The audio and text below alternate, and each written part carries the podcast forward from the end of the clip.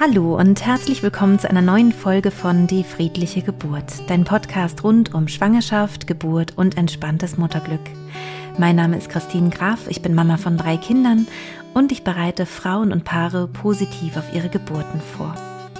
Wenn dich meine Arbeit interessiert, dann höre gerne zunächst in die allerersten Folgen meines Podcasts rein. Ich weiß, die sind schon ein paar Jährchen alt, aber sie sind immer noch genauso aktuell und damit bekommst du einen Einblick in meine Arbeit und was sozusagen mein Steckenpferd ist. Heute möchte ich nämlich über etwas sprechen, was so ein bisschen aus dem Rahmen fällt oder nicht, äh, sage ich mal, meine Kernkompetenz ist, weil ich keine Hebamme bin, sondern ich spreche hier wirklich als Mutter, die ähm, nur ambulante Geburten erlebt hat, also immer direkt nach der Geburt nach Hause gegangen ist oder sogar zu Hause geboren hat.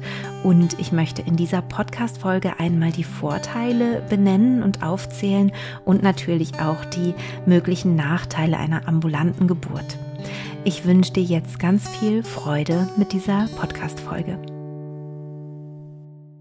Ja, wie ich jetzt eingangs schon gesagt habe, ähm, kannst du schon erkennen, dass ich Fan der ambulanten Geburt bin. Also das heißt, dass man wenige Stunden nach der Geburt nach Hause kommt und dann eben die erste Zeit im Wochenbett gleich auch zu Hause erlebt.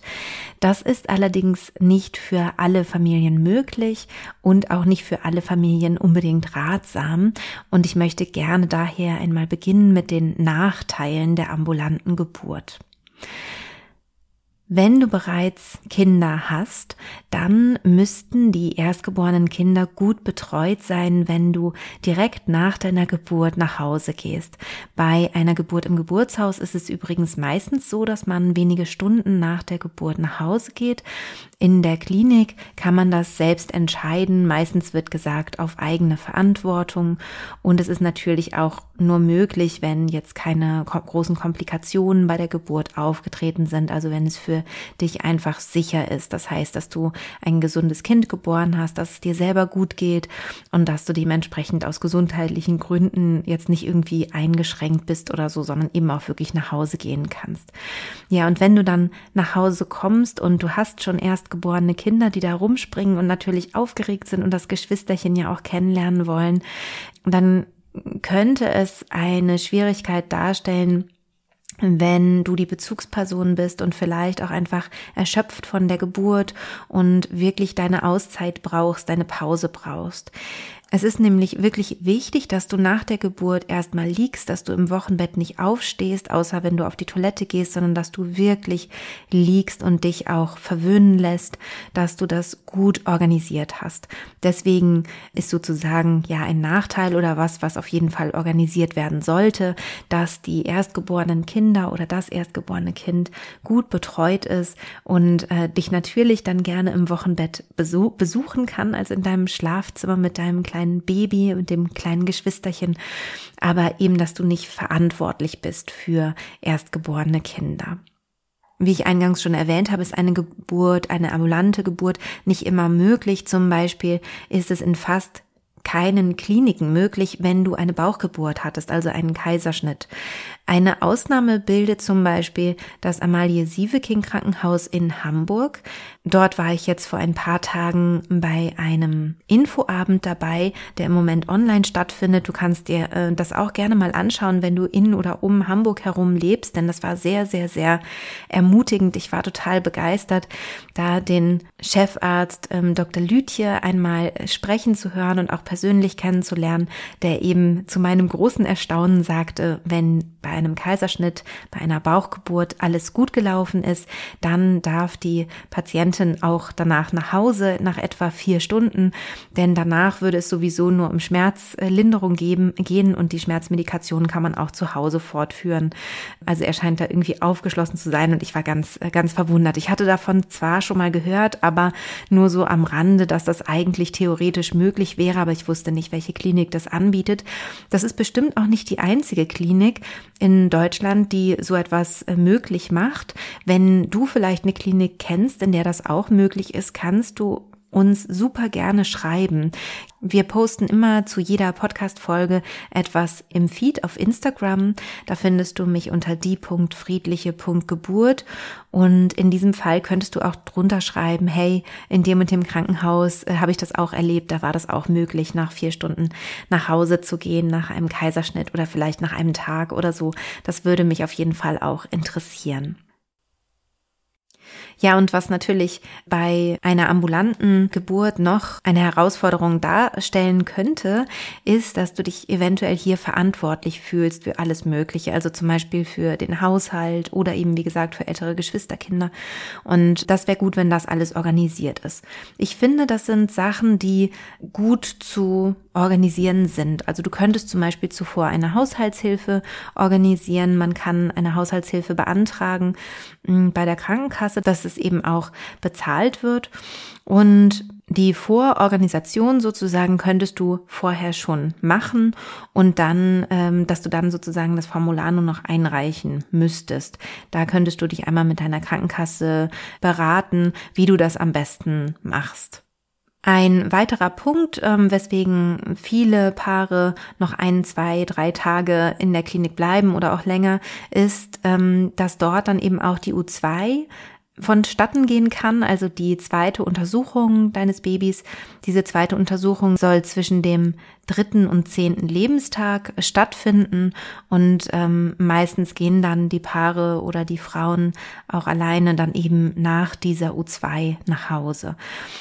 Wenn du also ambulant dein Kind bekommen möchtest, dann wäre die Empfehlung, dass du zuvor das Ganze schon organisierst. Das heißt, dass du schon Kontakt aufnimmst mit ähm, dem zukünftigen Kinderarzt oder der zukünftigen Kinderärztin und eben fragst, ob sie vielleicht für die U2 auch ein Haus, äh, einen Hausbesuch machen können. Das war bei mir zum Beispiel der Fall nach meiner ähm, Hausgeburt, dass dann meine Kinderärztin oder unsere Kinderärztin nach Hause kam. Das war natürlich total toll.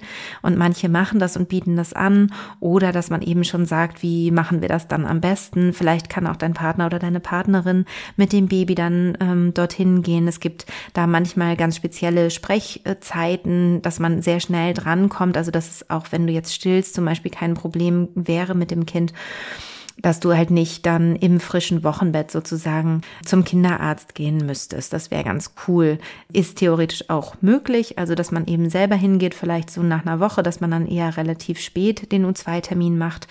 Aber du müsstest einmal schauen, weil zum Beispiel das Neugeborenen-Screening in den ersten drei Lebenstagen gemacht werden sollte und ähm, das Hörscreening in den ersten vier Tagen. Also dass man einfach ein bisschen schaut, ähm, wie können wir es am besten organisieren. Ich denke da mit äh, der Kinderärztin oder dem Kinderarzt vorher zu sprechen. Das ist auf jeden Fall sinnvoll. Ja, und was du auch bräuchtest ähm, bei einer ambulanten Geburt, ist eine Nachsorgehebamme, die wirklich nach Hause kommt. Denn wenn du keine Nachsorgehebamme hast, im Moment gibt es ja leider ähm, einen großen Hebammenmangel, dann wäre es auf jeden Fall sinnvoll, in der Klinik zu bleiben die ersten Tage nach der Geburt, damit du auf jeden Fall gut versorgt bist. Du brauchst jemanden, der dich unterstützt, auch beim Stillen, gerade beim ersten Kind und eben auch für die Wundversorgung, falls du zum Beispiel eine Schürfung hast am Damm oder einen leichten Dammriss oder auch ein ja, einen stärkeren Darmriss oder eine Bauchgeburtsnarbe zum Beispiel, eine frische, das muss alles angeschaut werden und auch dein Baby muss angeschaut werden. Also wie ist äh, der Nabel vom Baby und so weiter. Also es wird auch immer gecheckt, wie geht's dem Kind, dass es auch gewogen wird regelmäßig. Also du brauchst auf jeden Fall da eine Betreuung und deswegen wäre es sinnvoll, wenn du ambulant nach Hause gehen möchtest nach deiner Geburt, dass du eine Nachsorgehebamme hast die dann eben in den ersten Tagen, in der ersten Woche auf jeden Fall jeden Tag kommt und dann wird es mit der Zeit immer seltener. Das Schöne bei einer ambulanten Geburt ist, dass du ja relativ zügig nach der Geburt nach Hause gehst. Also erstmal, wie gesagt, bleibst du etwa vier Stunden an dem Ort, wo dein Kind gekommen ist, wo es geboren wurde und danach kannst du nach Hause und hast dann eben dein eigenes muckeliges Bett, äh, das du schon kennst. Die Gerüche sind dir natürlich bekannt und vertraut, dein eigenes Badezimmer. Auch was Keime angeht oder so, musst du dir keine Sorgen machen, sondern es sind die ganz normalen, üblichen Keime. Dein Kind gewöhnt sich dran.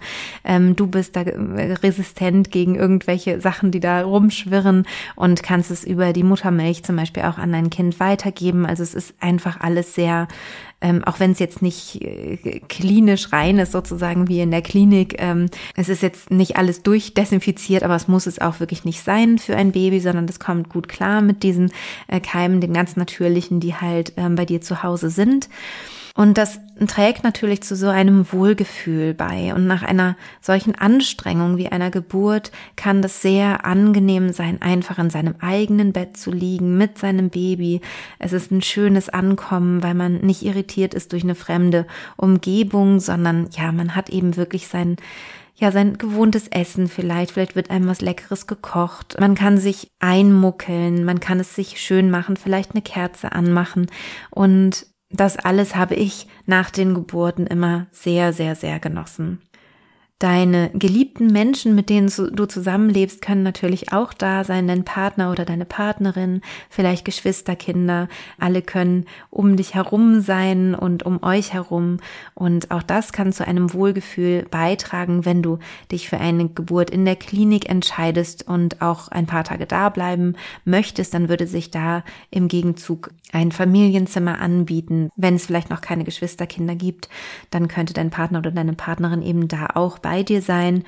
Und gleichzeitig ist es natürlich besonders schön, im gemeinsamen Bett vielleicht mit dem, mit dem Baby zu kuscheln. Es hat einfach nochmal ja, nochmal, ist nochmal irgendwie intimer, man hat seine ähm, normale Wäsche an, äh, man, man macht sich da keine großen Gedanken, man hat alles da, was man eben da haben möchte. Und ja, das finde ich schon, finde ich persönlich halt sehr angenehm. Und klar, es kommt natürlich auch auf den Partner oder die Partnerin an, ob er oder sie eben, ja, dich auch wirklich gut pflegen kann. Denn, wie gesagt, die ersten Tage, vor allem die erste Woche, also das frühe Wochenbett, da bist du darauf angewiesen, dass dich äh, Menschen unterstützen und dementsprechend kann man da vielleicht auch ganz individuell schauen, möchte ich lieber diese Unterstützung in der Klinik haben von Fachleuten oder möchte ich lieber diese Unterstützung ja von von einem geliebten mir geliebten Menschen haben. Das muss ja auch nicht immer Partner oder Partnerin sein, es kann ja auch die eigene Mutter sein oder Schwester oder ähm, vielleicht auch eine Mütterpflegerin zum Beispiel. Das gibt es auch, also dass dass man da jemanden professionellen sozusagen an der Seite hat, wenn man nach Hause kommt. Es ist also generell zu Hause eine ruhigere Atmosphäre, so kann man das, glaube ich, zusammenfassen. Und es gibt eben auch keine akustischen äh, Störungen, so wie äh, im Krankenhaus vielleicht durch bestimmte Routinen, die da sind. Also wenn der äh, Arzt oder die Ärztin eben Zeit hat, dann kommt er oder sie vorbei, egal ob man gerade auf der Toilette ist oder gerade das Baby stillt oder ja, die, die Stillberatung findet auch dann statt, wenn es eben, wenn eben da ein Zeitpunkt dafür ist oder die Untersuchung des Babys und wenn man jetzt die Nacht zum Beispiel super schlecht geschlafen hat und jetzt schläft endlich das Baby und man kann endlich mal die Augen zumachen und dann kommt jemand, dann kann das, äh, glaube ich, schon sehr, ja, sehr störend sich anfühlen. Es ist natürlich dem geschuldet, dass es in einer Klinik nicht anders geht. Also es wäre nicht möglich, da auf jeden individuell einzugehen. Das kann ich auch total verstehen. Und ähm, genau, da muss man einfach gucken, ob man damit gut leben könnte oder eher nicht. Was halt ein Vorteil ist, für gerade beim ersten Kind finde ich, dass man ähm, bei einer ambulanten Geburt mit einer Nachsorgehebamme nur eine Stillberatung hat. Also man hat diese eine Hebamme, die einem ihr Wissen zeigt und man ist vielleicht nicht mit vielen Menschen konfrontiert, die unterschiedliche Infos zum Stillen geben. Das anfängliche Stillen beim ersten Kind kann herausfordernd sein, weil wir das halt erstmal lernen. Also wir Frauen lernen das erstmal, die Babys lernen das erstmal und ähm, es gibt da unterschiedliche Philosophien, unterschiedliche Strategien. Manche mögen zum Beispiel so Hilfestellungen wie Stillhütchen, andere mögen das überhaupt nicht so kann man eben auch dann ganz unterschiedlich beraten werden. Das Problem in manchen Kliniken ist auch, dass nicht jeder, der zum Stillen etwas sagt, sich in, in, diesem Bereich ganz speziell fortgebildet hat. Das heißt, es könnte sein, dass dir vielleicht auch, ja, dass, dass du irgendwann verwirrt bist, weil du sagst, es kommen ständig neue Leute und alle sagen eigentlich was anderes zum Stillen und ähm, dass dann möglicherweise dieser Stillstart erschwert wird. Natürlich bringt es viel, sich vorher schon selbst mit dem Stillen auseinanderzusetzen, vielleicht auch ein Buch zu lesen, zum Beispiel ähm, das Buch Intuitives Stillen oder Stillvideos sich anzuschauen zum Beispiel und da äh, schon mal zu profitieren von den Erfahrungen anderer Frauen und ähm, ja, so, so ein Grundwissen zu haben, dass man sich nicht ganz so stark irritieren lässt, wenn vielleicht unterschiedliche ähm, Anweisungen da vom, vom Pflegepersonal sozusagen kommen. Zu Hause ist es eben so, dass man diese eine Hebamme hat, die ähm, einen da betreut und Dementsprechend gibt es dann nicht so die Gefahr der Verwirrung. In der Klinik kann es sein, dass eventuell auch etwas früher zugefüttert wird, hoffentlich immer nach Absprache mit dir. Und trotzdem könnte es sein, dass es vielleicht noch nicht notwendig wäre. Also das Baby darf etwa zehn Prozent seines Körpergewichts am Anfang in den ersten Tagen nach der Geburt verlieren. Und bei einer Betreuung zu Hause, wo sich die Hebamme auch mehr Zeit nehmen kann für dich, könnte es sein, dass vielleicht ein bisschen länger gewartet wird, bevor man eben dann Fläschchen gibt und zufüttert, was manchmal einfach zu, ähm, ja, zu Stillschwierigkeiten führen könnte, also das frühzeitige Zufüttern. Es liegt einfach daran, dass aus der Flasche in der Regel sehr viel leichter Milch rauskommt als aus der Brust und manchmal ist es so, dass es eben auch die Babys dann verwirrt. Die lernen ja erst sozusagen an der Brust Brust zu trinken und dass sie dann vielleicht einfach nicht mehr genau wissen, wie kriege ich diese Milch jetzt aus der Brust raus. In der Regel kann man da wirklich auch viel im Nachhinein noch machen, also auch wenn irgendwie zugefüttert wurde, dass man da dann das wieder, ähm, ja, dass das dem Baby wieder beibringt, wie man, wie man stellen kann. Aber einfacher ist es natürlich, wenn man das jetzt nicht unbedingt macht. Ich möchte an dieser Stelle betonen, das ist ein total sensibler Bereich. Also mit dem Stillen und wann zufüttern und wann nicht. Und ist das jetzt äh, blöd oder ist das nicht blöd? Und das ist natürlich pauschal, was ich sage. Und das passt auch nicht auf alle Frauen. Das heißt, es kann ja sein, dass das Baby wirklich noch was braucht und dann ist es total toll, dass es eben da auch andere Nahrungsmöglichkeiten gibt als das Stillen. Ähm, da bin ich auch total dankbar für und die Frau sollte sich auch nicht so unter Druck setzen. Also auch da kann es zu einer individuellen Entscheidung kommen. Was ist jetzt für uns in dieser jetzigen Situation gerade das Beste? Das Einzige, was ich sagen möchte für das frühe Wochenbett ist, dass es schade ist, wenn wir zu früh vielleicht das Stillen aufgeben oder zu früh zufüttern, was vielleicht noch gar nicht notwendig wäre. Das ist das, was ich finde, was man wissen sollte, wenn man vielleicht noch kein Kind bekommen hat und da noch gar nicht so äh, sensibilisiert dafür ist, dass es vielleicht überhaupt eine Gefahr geben könnte, sozusagen. Und auch an dieser Stelle sei nochmal gesagt, es gibt ja auch Frauen, die sich von vornherein zum Beispiel gegen das Stillen entscheiden und da wäre es dann vielleicht gar nicht, ja, dann ist es gar nicht so relevant, was ich gesagt habe. Aus welchen Gründen auch immer, ähm, das ist natürlich eine individuelle Entscheidung. Und das darf natürlich ähm, jede Mama äh, so machen, wie es sich für sie ähm, richtig und gut anfühlt. Ich habe ja bereits erwähnt, dass es die Möglichkeit eines Familienzimmers ähm, gibt. Ein Nachteil könnte sein, wenn man jetzt nicht in einem Familienzimmer ist, dass man mit fremden Frauen auch im Zimmer sind, die auch vielleicht gerade ihr Baby bekommen haben oder vielleicht, ähm, wo gerade eingeleitet wird zum Beispiel, die vielleicht noch schwanger sind. Und vielleicht könnte das auch äh, störend sein in der Klinik. Und ja, der Vorteil an der ambulanten Geburt ist, dass du eben keine fremden Menschen in deinem Zimmer hast, außer vielleicht die Hebamme, die dir dann auch nicht mehr fremd ist. Ja, und ich würde mich freuen, wenn du jetzt den Eindruck bekommen hast, es gibt für beides Vor- und Nachteile, also für die ambulante Geburt und für die Geburt, in der man vielleicht im Familienzimmer oder auch so in der Klinik bleibt. Es ist nicht immer möglich, nach Hause zu gehen, kurz nach der Geburt. In den Fällen, wo das möglich ist, gibt es natürlich vor allem den Vorteil des Wohlfühlens am, am heimischen Ort, also wo man ja einfach die gewohnten Gerüche hat und so weiter und nur eine Hebamme, die einen hier betreut und man vielleicht weniger verwirrt ist. Ja, und die Vorteile einer Klinik könnten sein, wenn es ein schönes Familienzimmer gibt, dass man auch so ein bisschen es leichter hat, sich nicht verantwortlich zu fühlen für noch andere Sachen, wie zum Beispiel Geschwisterkinder, Haushalt und so weiter. Und so hoffe ich, dass du mit dieser Podcast-Folge deine ganz eigene individuelle Entscheidung treffen kannst, ob du lieber ambulant dein Kind bekommen möchtest oder ob du noch ein paar Tage bleiben möchtest nach der Geburt.